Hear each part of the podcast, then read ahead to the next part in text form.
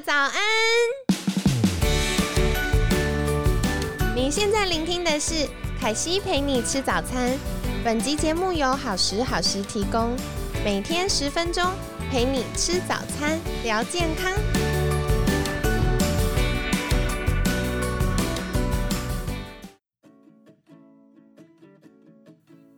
嗨，欢迎来到凯西陪你吃早餐，我是你的健康管理师凯西。今天呢，很开心邀请到凯西的好朋友乐食选物创办人 Cynthia，Cynthia 早安，嗨，大家早安。好的，然后我觉得非常兴奋，你们是不是听到我的声音也感受到我一直想笑？对，为什么这么兴奋呢？是因为今年呃，二零二二年开始，我们在周六开辟了一个新单元，叫做凯西严选。到底严选了什么呢？就是因为凯西平常会看很大量健康管理的书，或者是正念或者仪式感的书，所以希望透过节目中跟你们分享我觉得很棒的书。那再来呢，健康管理我们也会需要很多很棒的好食材、好工具，或者是生活中装点我们心情的东西，所以也希望可以在节目中跟大家做分享。那当然最重要的还是。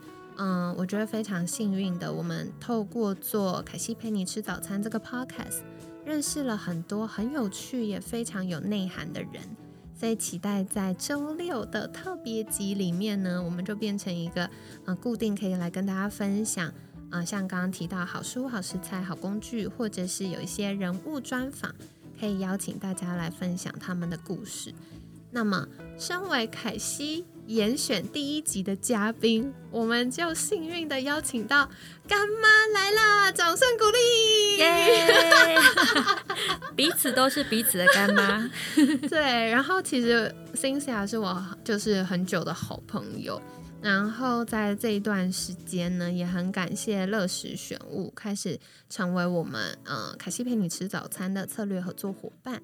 所以在第一集想要来跟大家分享，就是新年嘛，新年新希望，然后新季节，我们怎么样可以透过一些方式，然后帮助我们重新找回生活的安定感，嗯，然后透过生活仪式感帮助我们练习好好过生活，嗯，那首先在一开始是不是邀请 Cynthia 可以简单跟听众朋友们介绍一下自己呢？哇，我觉得自我介绍这件事情，我总是觉得非常紧张，有种要面试的感觉。对，而且我们还对坐。好哦，我大概就是简单自我介绍一下，我我的求学经历其实比一般人还要长。嗯，对，因为呃，我就是在比较年轻的时候呢，就是跳级了两次，可是就一路念到了台大的博士。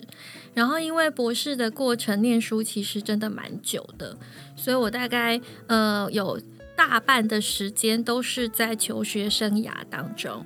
那后来博士毕业之后呢，我就转往职场，然后那时候一心想要进外商。然后我觉得我天生从小到大就是一个非常求好心切的完美主义者，所以那个时候呢，想要进到外商，就是觉得哦，拿出那个名片好像很厉害，然后很光宗耀祖。然后我觉得这件事情可能跟小时候爸妈，其实我的家境并不是真的太好，然后爸妈会因为家境好像就在亲戚当中会受到一些比较辛苦的一个对待，所以我那时候就觉得，哎，拿出一个很厉害亮眼的名片，好像就可以光宗耀祖啊，然后帮他们得到一些在亲戚当中更好的一个评价。那但是呢，我当时也没有想清楚的一点就是说，呃，境外商你要拿到那个必成必，你知道必戴皇冠的话，你要必承其重嘛，嗯，所以你就会面对很长的工时啊，工作压力很大，然后很长的工时加上很大的工作压力，再加上自己本身是个习惯求好心切、过度努力的人，其实加起来是非常非常可怕的。因为我永远都记得，我大概大多数的时间都在工作，然后回到家的时候只能躺平，然后呢，好不容易就是把自己拖着沉重的身躯去洗完澡之后呢，然后昏睡，隔天一早又要进公司，我大概就是一直这样反复的生活。嗯，然后其实我都说这也不叫生活啦，我其实就每天忙于生存而已。嗯，那后来我觉得很感恩的一件事情是，呃，even 到了结婚之后，我都还是维持这样子的生活。但是，对，所以很感恩我老公给我非常大的 包容，然后也让我能够一直都蛮做自己的。但是上天其实总是有更好的安排，所以我后来结婚大概一年出头左右，我其实就有了孩子。哦，很快呢，很快，嗯，然后怀孕过程，其实我觉得那时候觉得这个怀孕很痛苦，因为我在怀孕过程整个孕期都在安胎，啊，嗯，然后大概有半年的时间是卧床的，当中四个月我其实都在呃长庚医院里面，然后就一直住到生，对对对，然后那个时候很痛苦啊，因为你觉得很多人生活当中很基本的事情，包括呃行为的。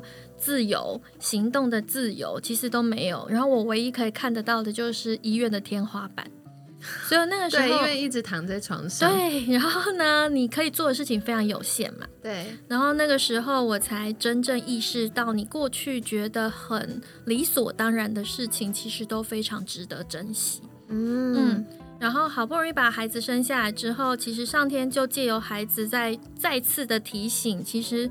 好好生活这件事情是非常重要的，因为小孩他不再是一个工作的专案，他也没有办法让你过度努力。因为当你在很高压的状况之下，小孩他反映出来就是你的孩子会非常的焦虑。对，没错。我觉得孩子真的是上帝给父母最好的礼物。我常常都跟在备孕的学生分享说，你们要有个心理预期，就是孩子绝对不会像你。对，没错，他就是跟你反着长。对，那为什么是这样呢？其实就是重新训练我们什么叫做真正的爱。对，然后什么叫做他一定会教会我们一些生命的功课。比如说我们本来很耍闲，我们就会看到哦，孩子超认真。对，那如果我们很认真，maybe 孩子很耍闲，你就要去适应他的。嗯，这个放松自在的状态，那也有可能我们发现孩子就是跟我们一样非常认真。我们会从孩子身上看到，哦，原来我这样的时候会让身边的人是焦虑的，或者是节奏很快的。嗯，然后我们要练习放松。其所以其实我觉得孩子真的是非常有趣，然后非常棒的礼物。哎，真的真的，而且他真的会让你回头看自己很多啦。嗯嗯，所以我很同意一件事情，就是上帝说。在育儿的过程当中，其实会很像牵着一只瓜牛在散步。对你没有办法硬要拉着它去哪，或是做什么。对，很想直接搬起来。对，但是又不行。对对。所以呢，就是那个时候我才开始意识到，说人生当中呢，自己的一些课题，包括过度努力这件事情，包括完美主义。然后包括我的生活其实有点失衡，我把我大多数的时间放在工作上，但是忽略了身边其实是有很重要的人或是事物，其实是需要好好的被珍惜的。对对，嗯嗯。而且我觉得刚刚 Cynthia 提到这个，嗯，凯西自己也很有感，因为相信在听凯西陪你吃早餐的听众朋友们应该听过我提很多次，就是以前我小时候是很完美主义的。然后做事情很精准，所以长辈都会说，或大人，嗯，可能我们参加一些社团活动，大人都会说，哦，就是凯西做的东西呀，都不用再看，因为保证是可以的。我懂。对，可是我后来就发现，哦，我的生活节奏太快了，它快到一个很像我们小时候跑步比赛那个百米跑一百公尺的跑步比赛，你会一直很想冲刺，嗯，然后冲刺越跑越快，越跑越快，可是。最后，你就会发现快跌倒了，因为你的大脑想更快，可是你的身体跟不上。嗯嗯，对。然后我就发现，其实这件事情在现代人的生活也常常发生。嗯，而且我们已经被社会氛围，或者是工作的这个快速节奏，或者是我们对自己的期待，训练到我们忘记了身为人应该要有的均衡。嗯嗯。然后我们开始越跑越快，越跑越快，越跑越快，越跑越快的时候。我们就会开始失去了那个所谓生活品质也好，或者是健康。嗯，那像我们去年八月的时候也跟大家聊过肾上腺疲劳的议题。嗯，其实很多人到最后他根本不知道自己有压力，嗯，他就觉得哦这很正常，应该就是这样。嗯，但其实那都是压力过大的表现。没错，没错。对，那其实我也有点好奇，就是 Cynthia 从过去这个嗯。工作职场表现很好，求学阶段也都是嗯，就是非常顶尖的状态。嗯，然后像刚刚提到，哎，为了孩子，然后开始做一些生活调整。那你怎么样从哎那个工作节奏很快，然后生活中就只有工作跟睡觉，或者应该说昏迷断电？对，从工作就是全部都是工作，到慢慢慢慢慢慢恢复比较平衡的状态呢？你觉得是当时做了什么样的调整？我说一句很实在的话，就是大家都说要追求工作跟生活平衡，可是这是一个假议题。怎么说？因为呢，如你脑筋里面一直在想工作要生活平衡这件事情，是因为你就是在不平衡，所以你才会一直很想要追求那个工作跟生活的平衡嘛？真的？对啊。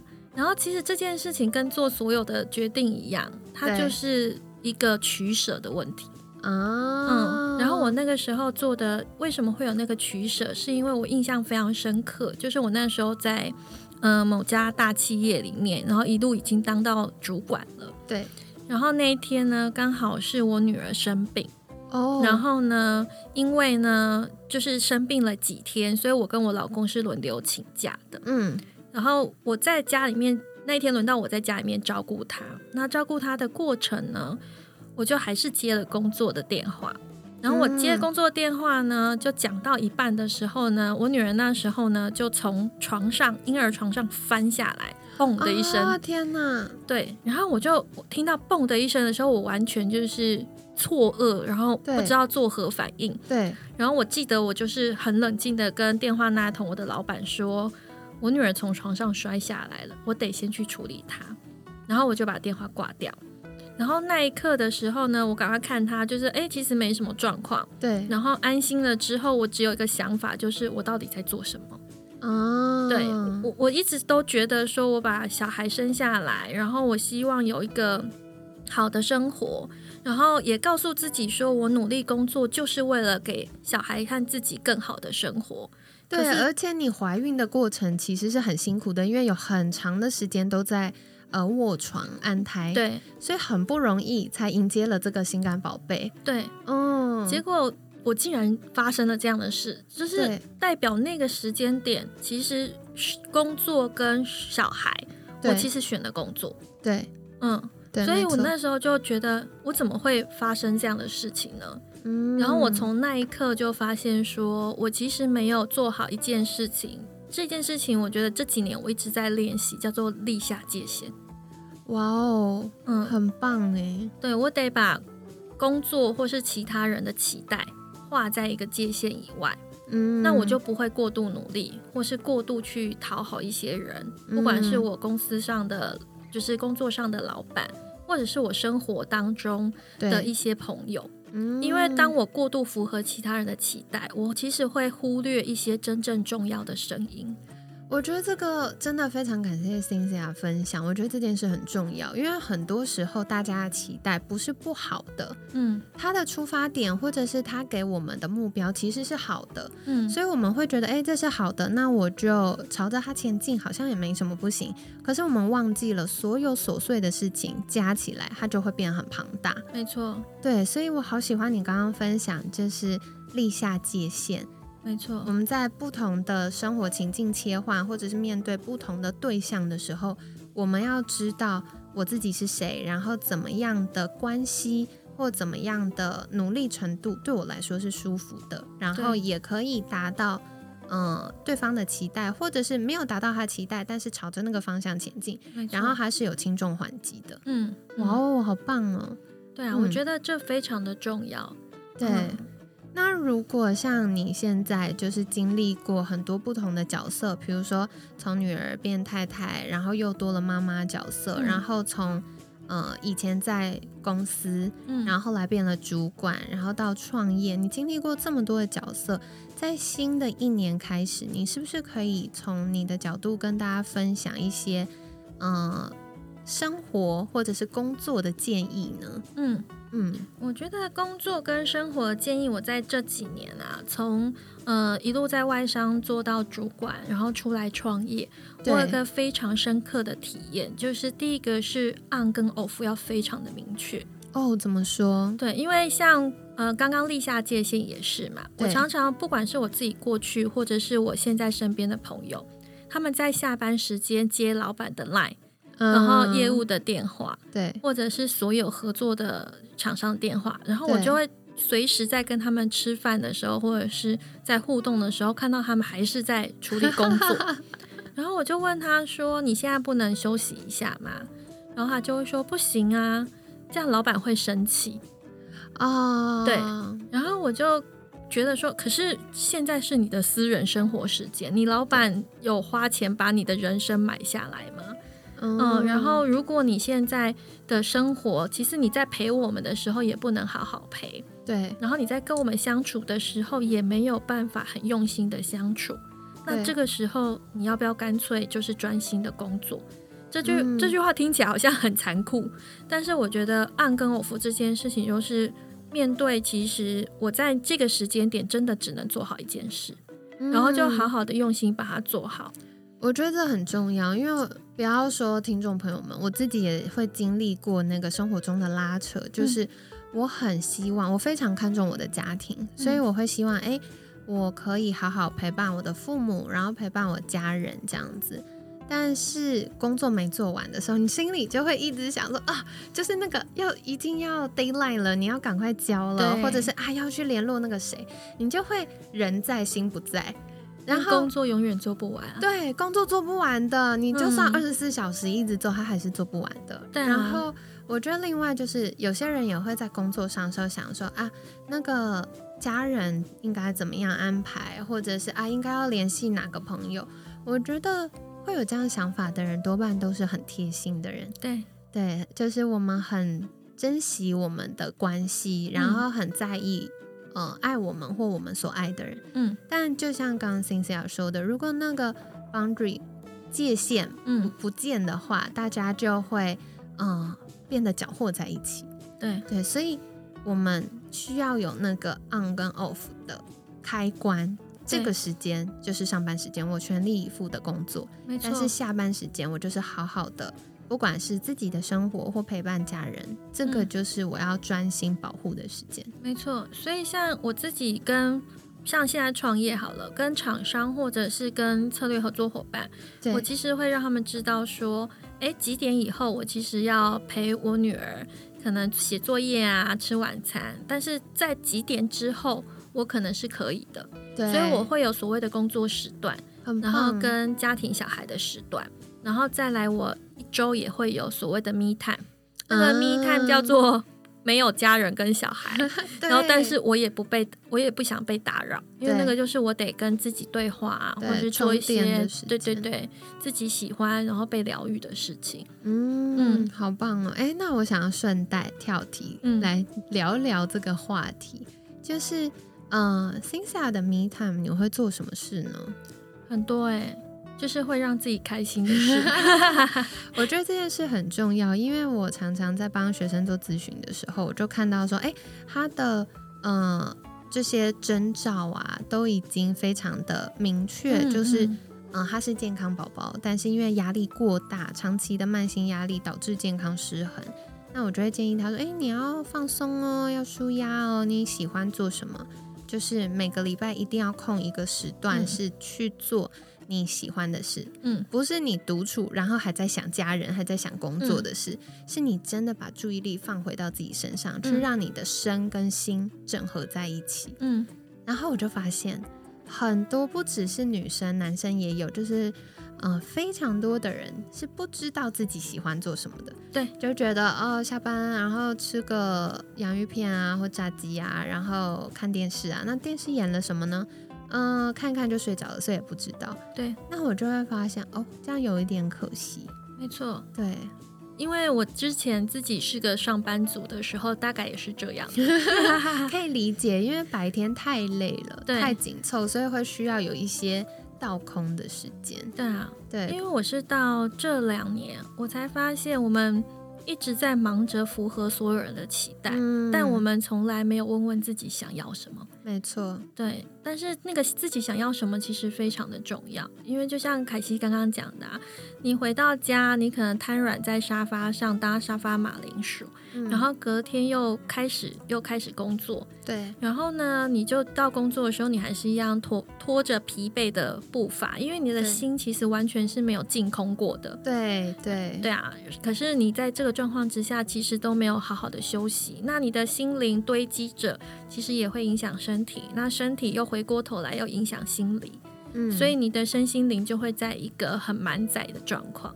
嗯，对啊，所以我这几年其实这两，尤其是这两年，我都一直告诉自己说，我们到底是为了什么工作？没错，我们其实为这么努力的工作，其实是为了好好生活。对，嗯，所以我们真的要好好生活，因为我们好好生活之后，我们才有办法再去好好工作。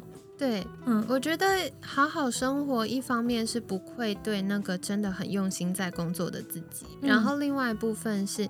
你好好生活，充电完了，才有全新的力量去好好工作。没错，嗯，那说到这个好好生活啊，嗯，我知道乐时选物是一个非常强调质感生活，然后建立仪式感的品牌。嗯，那辛西亚是不是可以跟我们分享你在日常生活中会怎么样去建立属于你的仪式感呢？嗯。嗯，因为我觉得现在仪式感三个字啊。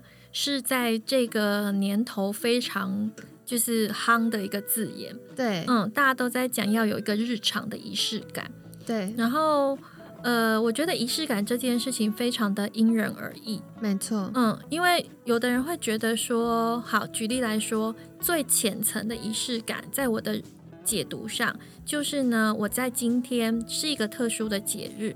我要过出那个节日的氛围，所以我做了一些装点跟布置，然后有一些季节性的物品在里面。我觉得这是一个很比较浅层的仪式感。这个我可以跟大家分享，凯西有一个过新年的小仪式，就是我们家大门啊，嗯，每一年从元旦到农历年中间这段时间，我就会构思说今年。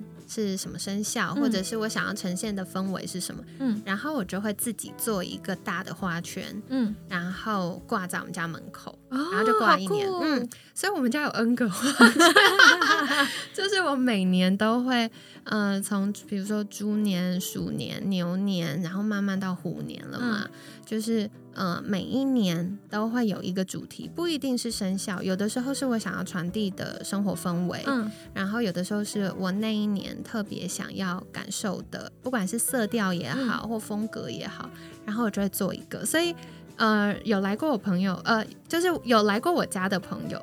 找我家非常容易，找花圈。对，就是发现哎，那个出了电梯，然后门口有挂一个漂亮花圈，就是我们家。那我回头问一下，虽然说今天是访问我，我回头问一下凯欣，你觉得你在做那个花圈，你养成这个仪式感到做这个花圈的过程，你的心情跟感受怎么样？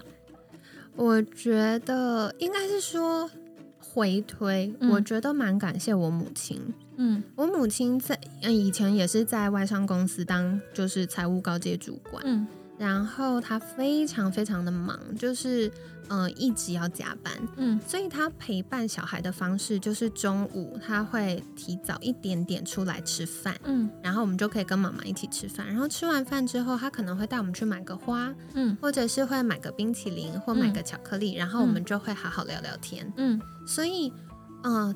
虽然妈妈透过这样的方式陪伴我们，可是，在我的生活印象里面，妈妈帮我们建立了很多的生活仪式感。嗯，所以，嗯，像回到花圈这件事情，我一开始只是觉得哦，门口光光的，有一点无聊。嗯，然后我后来就发现，哇，这个是提醒我，因为健康管理的旺季其实是呃第四季，就是十月到年底这段时间。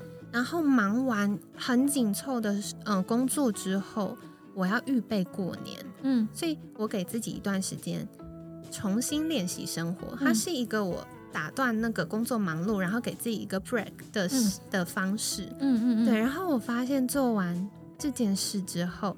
我就会重新盘点我今年要做的事情，嗯，然后我会重新去感受那个过节，嗯，那个季节在改变，不然有时候生活好忙，你那个日子一眨眼就过了。而且相信很多听众朋友们，因为疫情关系，在过去两年一定都非常多的变动跟忙碌。那我觉得怎么样帮助我们找回那个有爱、温暖、柔软的心，然后重新去数算我们一天一天一天度过的日子，然后回头看看，哦，原来不知不觉间我已经成长了这么多，走了这么远的路。嗯，所以我觉得那个花圈从构思、找资料，然后到做到做完挂上去，对我来说其实是一个更多对自我对话的过程。嗯嗯嗯，所以没错啊，因为你看啊，我们在做这些仪式感的过程，其实我们是在营造一种氛围。对，像对凯西来说，那个花圈有点像是哇，我忙碌了一年，而且在这么高峰的忙碌之后，对我可以好好休息，对然后重新再充电，然后再开始一段新的旅程。没错，所以它其实后面是有一些你背后的意义存在的。嗯，所以从浅层的你做一些日常的节庆感之外，其实呢，仪式感在比较深层的部分呢，其实它都会给我们带来一些内心的感受，对，或者是我们所想要塑造的那个自己的形象。对，没嗯错，所以在那个空间当中呢，我们可以跟自己对话，我们可以更了解自己，更真实的面对自己。然后接着呢，我们可以知道说，接下来我要用什么样子的呃形象，或是什么样子的面貌，再去面对我的下一个挑战。嗯，可是，在那个仪式感当中，我是最自己的、最真实的。嗯，那我觉得这个会是我在想乐时的仪式感的时候，我觉得那是一个很重要的一个特点，就是所谓的质感生活这样子的一个 lifestyle，这样的生活形态，对，它其实代表我们每个人的人生的姿态。嗯，对你想要活成什么样子的自己，对，然后你想要活出什么样的人生姿态？那我觉得听众大家就是朋友们可以想想看，就是如果今天你在你的房间当中，你放了一个很东方香，比如说像你乐史上面有个很东方香气的一个扩香瓶，对，然后你进到里面之后，你闻到那个香气，看着。然后你突然觉得说你心情变得比较沉静了，那他会告诉你一件事情，叫做你回到自己的空间了。没错，然后你可以放下所有你在外面的一些面具、那些包袱、那些你不得不做的一些努力。可是回到家，你就是全然的自己。对，所以，我们用气味，我们用视觉，我们用感官感受来告诉自己说，我们回到了自己最不需要伪装的一个地方。对，它可能是你的房间，可能是你的家，或者是我们直接把它佩戴在身上，嗯。让我们随时都告诉自己说，我想要成为的是这样的自己。那慢慢的会越来越喜欢自己或自己的生活，所以才会说，呃，所谓的 lifestyle 生活形态，其实就是一种人生的姿态。对，对，然后让我们可以活出属于自己最完整的这样子的人生姿态。没错，我很喜欢刚刚 Cynthia 提到几个部分，一个是嗅觉，嗯因为我们的五感就是从我们视觉、嗅觉、味觉、听觉到触觉，其实全部都需要经过大脑的一个呃地方叫做视丘，只有一个嗅觉是不用的。哦我们的嗅觉它有一个捷径，它有一个可以从从我们鼻子深处的上方有一个嗅觉神经的区，长得圆圆像球一样，叫嗅球。那嗅球神经呢，它就会直接连通到管理我们情绪跟呃冲动的杏仁核，还有管理长期记忆的海马回。所以，嗯、我觉得这真的是非常特别的设计。为什么呢？因为是味道可以飘很远。所以我们在还没有想起来，还没有办法辨认这是什么味道的时候，可以透过我们原始内建的去分辨，说这是好的味道，那我要往那里。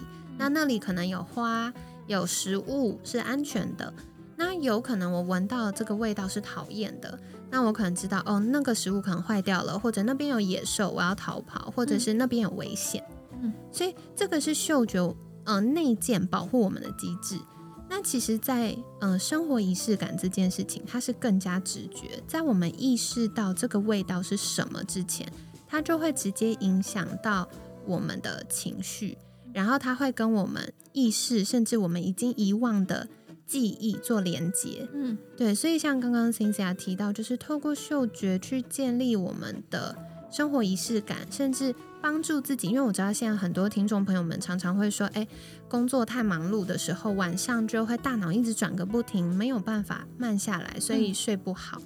那透过嗅觉去给大脑自我暗示，跟他说我现在是安全的，我现在是可以放松的，然后，嗯，现在这是属于我的空间，嗯，我们就可以有一个标的去帮助大脑慢下来，嗯，然后放松也好，要睡觉也好，它是一个非常棒的工具，没错，对，然后，嗯，我也很喜欢，就是刚刚 Cynthia 说，就是那个完整，我们在。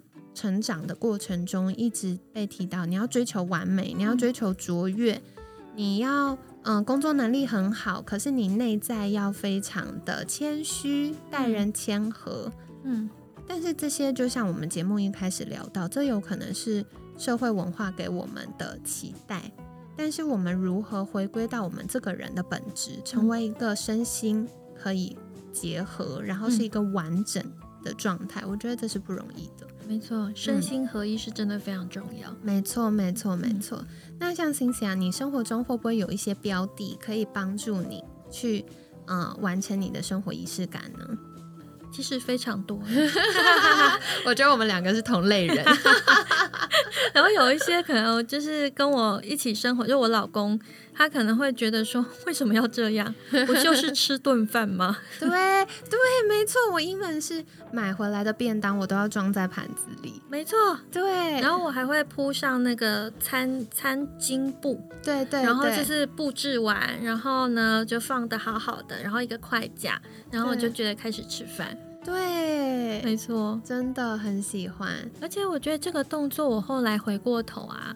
我觉得它很重要的原因，是因为当你做好这样子的光吃饭这件事，你做好这样子的布置，其实你会变得细嚼慢咽，没错。然后你会好好的观察你的食物，然后你要吃进去的时候，你会好好的感受它，对。然后你会以一个真的很平静，甚至你可以去咀嚼的过程当中，你去理解你今天吸收进了什么。我觉得好好吃饭这件事情也是非常重要的。没错，这就是我们好时好时的 品牌，就是我们好好吃饭、好好生活就会幸福。我觉得其实现在人真的好辛苦哦，我们工作好忙，然后真正在极端忙碌或压力大的时候，第一个放弃的都是生活最基础的事，比如说睡觉，对，比如说吃饭，对。那如果我们可以保证好好吃饭。至少我们就得了五十分，然后好好生活有很多的面向，有非常多的工具可以帮助我们。嗯，不过我想要自首一件事，就是我很忙的时候，我其实很讨厌做家事。不会，大家都是真的吧？对，我就想说，嗯，很忙的时候，我是一个很喜欢整齐干净，而且。我在这些年就是慢慢发现哦，原来我自己是有点小洁癖。比如说，你家蛮整齐干净的，好感动，感谢 帮我平反。对，就是我在没有养狗狗之前，我是会真的拿着小抹布，然后跪在地上擦地板，就是我好喜欢那个很干净的感觉。然后我后来就发现。哦，如果整齐干净对我来说很放松，但是如果我已经忙到顾不上整齐干净的时候，我就会发现我的生活这些啊，可能书啊、文件啊、外套，它就会呈现我的生活状态。嗯，对。然后我就后来我做了一个练习，我就是在我很忙很焦躁的时候，我刻意放掉工作，先做家事，嗯，然后把家里整理好。而且做家事，你就是身体要一直动，然后脑袋无法。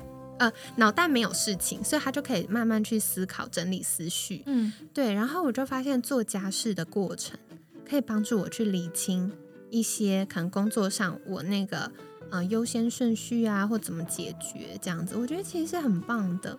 没错，我也是都利用做家事的时间做一些转换。有的时候可能刚好对小孩生气，然后我就去洗衣服的时候，我就会开始深呼吸。然后有的时候觉得心情有一点阿杂的时候，我可能就会去打扫一下家里面，然后转换一下心情。对对，就是这是一个蛮好去做转换的方式。不过我有点好奇，像星星啊，你这么有生活仪式感的人，你打扫的时候会有什么工具帮助你更增添那个生活的趣味也好，或者是那个仪式感，或者是呃，让你比较投入、有意愿去做家事？你有这些小工具可以跟我们分享吗？其实是凯西自己私心很需要，我每次都在节目上就是问一些来宾我个人的问题，这很重要。对我觉得公器私用一下。我觉得这件事情呢，我很坦白跟大家说，我过去的打扫就是一种对我来说叫代办事项啊，然后 checklist 对，就我想说，哦，可能每个礼拜必须扫地、拖地，干嘛干嘛的。对，然后每周要做到几次，要做什么事，然后我就做完之后，我就会说，哦，我做完了。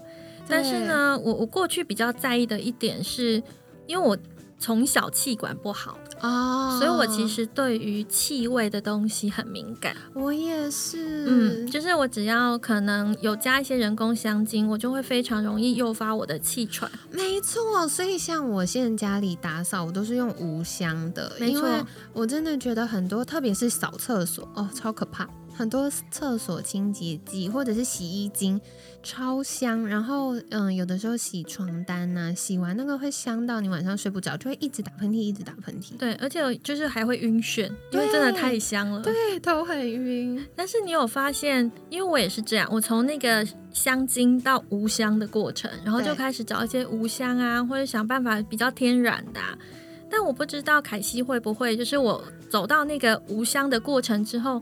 这个打扫或者是整理家务变得很无聊，对，你就而且我是一个嗅觉人，我我五感里面我自己最依赖的其实是嗅觉，所以我在我家不同的空间都有不同的味道。然后当洗完的衣服没有那个洗完香香的味道，或者是嗯洗完厕所洗完碗它没有该有的状态的时候，对我来说其实是一个真的像你说的，就是代办事项。我为了维持家里整洁必须做这件事，可是它不是一个我喜欢的事情。对，它就是一个 checklist，你就划掉说，哦，我做完了。对对，打勾。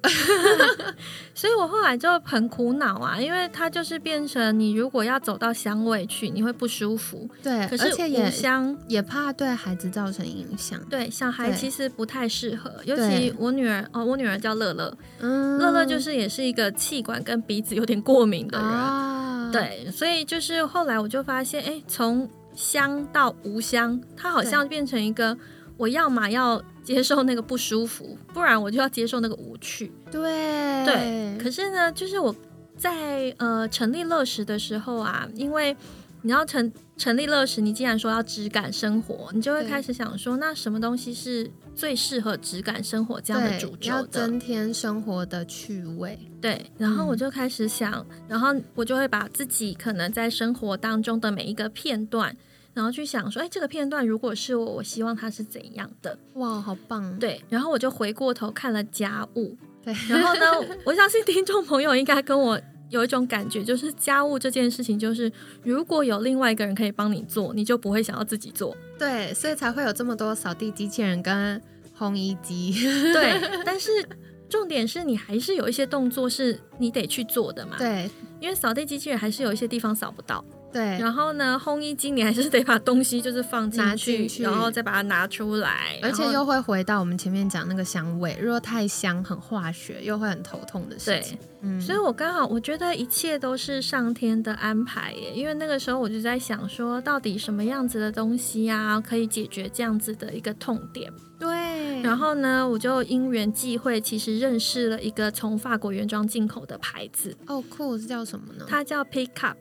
就是 P I K O C，嗯，然后它很特别一点是呢，我那时候看到的时候，我想说，不就是你知道他们有一一款的商品叫做衣物除臭香雾，哦，那是什么？听起来很妙。对，然后我那时候看到的时候，我想说熊宝贝有啊，不，对不起，请付费，就是外面的品牌也有出啊，对呀。然后我想说，到底有什么不一样？然后，因为我个人对香味真的非常挑剔，然后我那个时候去到呃台北市这个代理这个牌子进来的老板那边，对，然后呢，他就跟我说，真的不一样，你闻闻看。他说，在你闻之后，我才要告诉你这个品牌的故事。对，然后我想说，哇，好大的自信哦。对，然后我就真的闻了那个香味，我忍不住喷一下，因为我今天带了几瓶在现场。对我，我先帮大家鉴定一下，如果太臭，我等下就吐槽它。然后呢，我就喷完之后想说，哇塞，这香味真的好有质感，它不是一般的香氛喷雾的你会闻到的那种味道，好好闻哦。这是什么？这个是橙花哦，我好喜欢。对，它会有一种闻起来很优雅。对，然后它会有一种甜甜暖暖的味道。对，而且不是很甜，因为比如说像甜橙，会有一些香水是有巧克力的那种调性的，就会很甜哦。或莓果，非常多的那个呃护手霜或香水是有莓果的味道，嗯，它就会非常的甜，很像小女生。对，可是我觉得这个橙花就是真的像你说的，就是会有那种法国巴黎的女子街头的都会女性，然后。嗯，看起来是优雅的，但是是容易亲近的味道。对我都会说，它比较像是你走过了一片像橙花的花海之后，对你闻到的那种淡淡的香味。对，而且就是有花粉或者是花蜜的那种很舒服，然后阳光洒下来的感觉。没错。然后我那时候闻完之后，我很惊艳，我忍不住一直吸我的外套。对他现在在我面前就是 有点像一个怪怪的叔叔，然后一直闻那个，一直闻我的外套，真的好香哦。对，然后那个时候我就说：“天哪，这味道就是很有质感。”然后呢，我就问老板说：“怎么会是这个味道？因为通常的味道是很单调的，外面的香香味，但它的味味道是有层次的。”对，嗯。然后他就跟我说，因为这个品牌的创办人他是在巴黎香水学院毕业的调香师，哇，嗯，然后他们是两个女生，所以他们是用在做巴黎的顶级香水的这样子的概念去设计他们里面所有的清洁用品，或是这样这个除臭香雾的一个香调的属性。我觉得我在你讲话的时候喷了这个是一个小失误，因为我现在就一直很想闻它，而且我觉得最神奇的事情是因为我们的录音室很小，就是刚好塞两个人就满了这样子，然后然后他刚刚很大方的喷了很多下，对，想说嗯，辛西亚带来的可以，因为我本来预期就是如果我们喷到衣服上，它应该要很香，嗯，所以我想要知道就是。我也是对香气很敏感。第一个是味道喜不喜欢，这很主观，每个人喜欢不一样。可是很明确的是，如果太浓或太化学的味道，那就会头晕。所以我想要知道，如果听众朋友们他们使用的时候，会不会有那种不舒服的感觉？可是我觉得很神奇的是，我外套放下来，我就不会闻到那个很香很香的味道。但是拿起来靠近的时候，就会觉得。哇，好舒服，就会一直想拥抱它。对我都说它的味道很特别的是，它好像是从衣物纤维里面散出来的，对一个香味。它不只是这个除臭香雾这样，他们家其实有出洗衣精的，然后它的这个全名叫顶级织品的洗剂香氛洗剂。那这个香氛洗剂也是哦，它也是洗完之后呢，你晾在就是。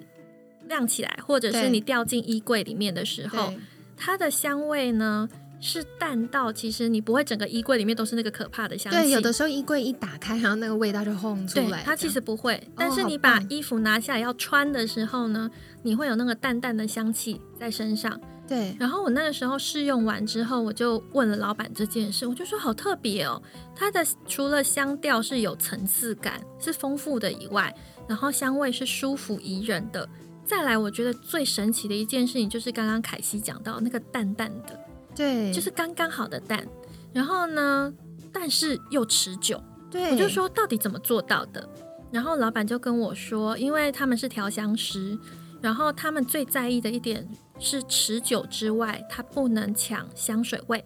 对，这就是我刚刚发现的。因为像我们现在出去，难免还是会用香水哦。而且这个我觉得可以帮大家小科普一下，为什么？凯西这么多年都没有在使用化学香精的香水，是使用精油调的香水，是因为化学香精啊，它的结构分子跟我们身体的荷尔蒙很像啊，所以我们给它一个名字叫做环境荷尔蒙，就是环境里面的荷尔蒙，不是身体的。那当我们使用的洗剂或香水、化妆品太多的这种化学香精的时候，它会过度刺激我们的细胞，特别是脂肪多的地方。然后，所以像我们的妇科，甚至乳房，很多人有这个妇科的问题，生理期不顺，或者是乳房会胀痛啊，有纤维囊肿等等问题，都是细胞被呃这个荷尔蒙过度刺激。那我们的肝脏认得我们自己做的荷尔蒙，所以它可以回收，然后把它分解丢掉。可是环境荷尔蒙它不认得，嗯，所以它是比较难被代谢的。那所以这也是嗯我自己在使用香水或这些洗剂这么在意的原因。除了味道或者过敏之外，更重要的是我担心有妇科疾病。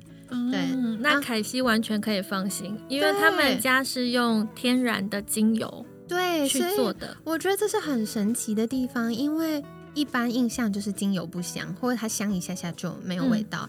然后这个不但香，而且就像刚 Cynthia 说的，它不会浓到抢了香水味道，它反而会融合成另外一个舒服的味道。对，因为那个时候老板就说要我试想一下，如果你在法国巴黎，他说法国巴黎的女人都是会喷香水的。所以，如果你出一个香味是会抢香水味，其实是一件非常可怕的事。对，所以他们非常在意这件事，就会两个很浓烈的香，然后合在一起变很臭，对，超级可怕。对，然后呢，他那时候还跟我说，因为我在除臭香雾这件事情啊。的趣味上啊，我是拿来三个地方去做的，一个是火锅，就吃完火锅不是身上会有那个而且锅味，对，而且我们通常吃火锅都是天冷的时候，然后天冷的这些针织的衣服真的很去不掉，非常容易，对。对，然后再来就是烧烤，嗯，然后再来就是在那个居酒屋或者是一些烟味比较浓重的地方，烟的，对，然后因为。冬天呢，其实尤其是你看乐时成立是在十二月的时候，没错。所以我大概把认识这个品牌，就是也是在年底，然后是比较冷的时候，你就很容易可以发现说，你的衣服其实很容易吸到那个味道。对对对。然后它的综合效果非常的好。哦。然后我就问那个呃。老板说：“哎，那如果是这样的话，就是除了衣服的话，其他东西可以喷吗？”对。然后老板就说：“哦，可以呀，我都拿来喷那个我车子里面的沙发，因为老板会去钓鱼，然后钓鱼回来那个鱼的味道 也是蛮惊人的。所以我后来也喷过，就是我的皮鞋，嗯，因为有的时候还是会有一些就是汗味嘛。对。然后它真的隔天起来，它就是会变得有点略略的香，而且它不会让皮鞋的皮。”会变质，哇！我觉得这是妈妈们的福音，因为常常就是成长阶段的孩子们可能活动量大，对，然后一回家脱了鞋袜之后就非常惊人，真的蛮惊人的。对，所以其实也是可以用，而且我觉得可以跟听众朋友们分享，我们有三种不同的味道。对，那。嗯，因为可能男孩子就不太适合这种橙花的味道，但其实也有比较中性的，对不对？对我们三款的味道呢，它其实分成以大家去挑香水的方式去想，它就是花香调、果香调跟木质调哦。所以花香调的部分呢，它是有一个鸢尾花，然后搭配麝香为基底的。然后另外，刚刚凯西就是很大方的喷的那个呢，是橙花的部分，我非常喜欢，它就是花果香调，比较带甜。对。然后另外一个就是完全中性的呢，它是那个针叶林的部分，它就是木质调，它是雪松。嗯。所以其实它就会是比较偏中性一些的。像我自己其实反而就比较喜欢木质调，它比较有沉稳感，然后跟疗愈感。对，而且木质调的味道，其实，在我们身体的内件，就是这个嗅觉的内件系统里面呢，对，我们就会连接到那个树木生根大地的感觉。对，所以它的确会让我们觉得比较有力量，就是我们内在会比较有力量，然后也会比较沉稳。像刚刚 Cynthia 分享，没错，嗯嗯嗯，对，所以，然后我觉得鸢尾花，我刚刚也闻了一下，它就是。一个很优雅的女生，嗯嗯，很优雅，然后知性的女生。我觉得如果大家嗯觉得没有那么喜欢香香甜甜的味道的话，那或许鸢尾花是蛮适合的。嗯，对，然后橙花的话，它是的确带甜，可是它不会像我们一般闻到就是可能莓果类的护手霜，或者是嗯、可能橘子、柠檬的那个味道那么的鲜明，那么甜。因为它是橙花，是花，嗯所以嗯，我觉得它还是比较偏知性一点。嗯，对，所以大家也可以有机会的话参考一下喽。而且呃，我我小小分享一下，对，就是我后来发现啊，因为我曾经做一个非常简单的市场调查，我发现选这三种气味的人啊，某方面代表了他们自己的一些个性。那怎么样？嗯好因为好奇哦。呢，我上次给就是一群身边的朋友试，然后一个女生她是蛮善于打扮的，然后比较华丽风一点点，然后蛮女人味的，她就选了鸢尾花。嗯嗯，跟她的形象其实是非常符合的。然后一个就是比较温暖，然后亲切可人的女生，她选的是橙花。啊，然后像我自己本身呢，其实是一个习惯打扮还是要稍微利落一些的，我其实会选的是木质调。而且因为我个性嗯本来就是以这个年纪来说，开始慢慢沉稳了，这个年纪明明就很年轻。所以呢，就是刚好跟我认识这几个朋友，他们本来的个人调性其实是有符合的地方。我觉得蛮有趣，嗯我们当天就觉得说，哇，好像心理测验哦。结果我们就刚好就是选中真的很符合自己个人形象的，对，嗯，然后而且它特别一点是，那一天也是因为跟大家玩在一起玩久了，然后其中一个朋友就说：“哎、它的香味其实会有一点点改变呢，就像香水会有哦。前中后味一样，它其实会做一些不同的转变。哦，了解了解。诶，那我想要再请教，就是如果 Cynthia 想推荐的话，哪样的听众朋友们是比较适合使用他们的呢？嗯，我觉得以 P Cup 这个牌子啊，其实所有人都适合用的。但是呢，我觉得更适合的是，如果你觉得做家务的过程，其实它是有点像代办事项了。对，然后你想要让你在做家务的过程，你还是可以有一些呃香氛的疗愈，甚至呢可以让自己感觉是有一些期待感跟放松感的。那这个时候呢，皮卡会是一个蛮好的选择。那第二个，如果你是个妈妈，像我一样，你其实非常在意你的洗剂或是家用的清洁，其实可能会对你的小孩，像刚刚凯西讲的，有一些环境荷尔蒙的影响，甚至呢，它不是那么天然，那你也完全可以信任这个牌子，因为这个牌子它的嗯成分百分之九十以上都是天然的成分。哦，很棒哎。对，对，就是可以避免环境荷尔蒙，然后我觉得可以爱护孩子。我觉得嗯像有毛小孩也很重要，对。因，为毛孩的肝肾功能其实没有像人类这么强大，已经被读过很久。没错，对，所以呃，家庭里面如果有毛孩，或者是我们自己有小朋友，那或者是现在单身，但是你想好好照顾自己，嗯。然后特别女孩子啦，因为我们有妇科的问题嘛，嗯，对，所以我觉得都蛮推荐跟大家分享，就是尽量降低我们生活中环境荷尔蒙的这些接触到的几率，其实是非常重要的。然后另外我也再补充说明一下，因为他们的真的是几乎都是天然的，那所以他们的里面的，比如说像以洗剂啊，或者是其他东西，它也都是生物可分解的。所以除了爱护自己跟家人之外，其实我们对爱地球还是可以尽一番心力。那毕竟我们如果要好好的生活，那在这个大环境也要是一个好好的状况之下，那我们也才有办法继续过我们真的好好质感的生活。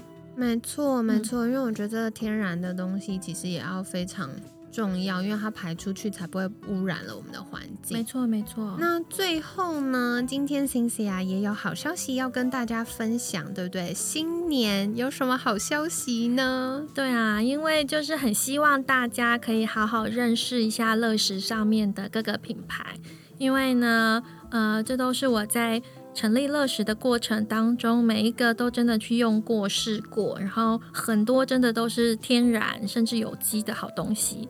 那所以在这样子的过程当中，希望大家可以更认识这些品牌。我们目前呢，到一月三十一号之前，乐食的全网站其实不限金额免运。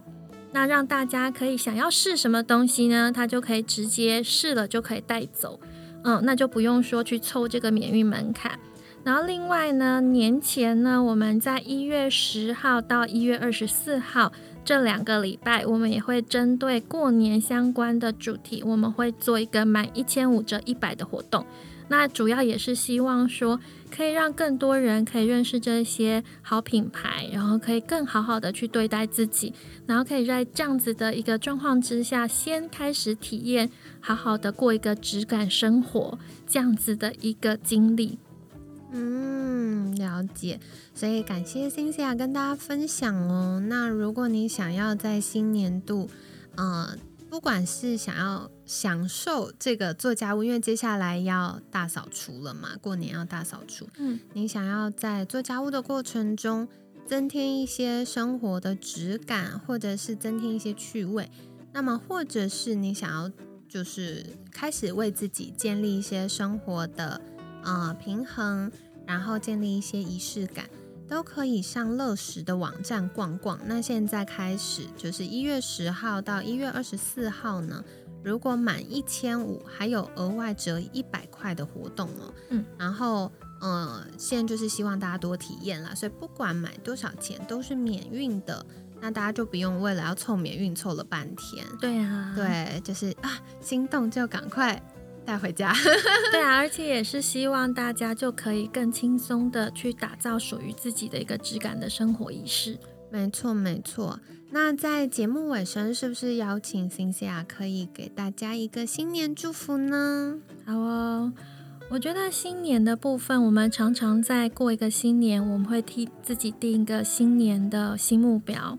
但是我这边呢，希望大家可以送给大家的是，我们新的一年为自己定下一个生活的想望。为什么说是想望呢？因为我们都很会替自己，或者是让别人替自己定一些事业目标、人生阶段的目标，或是业绩目标。但是呢，我们好好的想想自己想要什么，我们自己想过的生活形态，然后这个生活形态当中有没有什么重要的元素是我们需要去做装点的？举例来说，像以我自己本身来说，我最重要的是，我想要有爱的人在身边，就好好的去爱；有乐在其中的事情，我就好好认真去做。那如果我有梦想，我就要勇敢的去追，这样子的过好每一天。那也祝福大家可以用自己喜欢的方式点缀这些非常重要的一个生活元素，活出自己人生的姿态。然后最后呢，用一句乐时最常讲的话送给大家，叫祝福大家新的一年都能天天是好日，日日皆乐时。好的，谢谢 Cynthia，就是跟大家分享了。今天 Cynthia 有提到好多好，嗯，凯西自己听了觉得很被打动的部分。那第一个呢，就是我们在工作上啊，跟生活之间要有 on 跟 off 的切换。那那个切换帮助我们，不管是透过一些呃嗅觉的刺激，或者是生活仪式感的建立，帮助我们可以在不同的角色跟情境中可以转换，然后在每一个当下全心投入，我尽情的呃享受生活，我也认真的工作，然后好好生活才能好好工作，好好工作才能好好生活。那当然，嗯，家务这件事情其实是非常频繁要做的事情。那我也知道非常多人因为家务而跟家人有争执，对。但是如果我们在生活中为了这些必须要做的事情，它不再是嗯我们的那个代办清单上的事项，不是做完打勾而已，它开始变得有乐趣，开始可以透过一些元素的装点，让我们享受其中，我觉得是非常棒的。那如果大家后续有更多想要，嗯，开始在新年度为自己建立质感生活，可以到哪里找到星星啊呢？呃，我们其实是有官网的。那乐时玄物的官网呢，网址是 triple w 点 love is 就 l i v e i s dot com dot t w。然后或者是呢，可以上我们 f b 的粉专搜寻乐时选物，然后一样，或者是在呃 i g 一样是找 love is，就是。love 意思的意思，就可以找到乐时。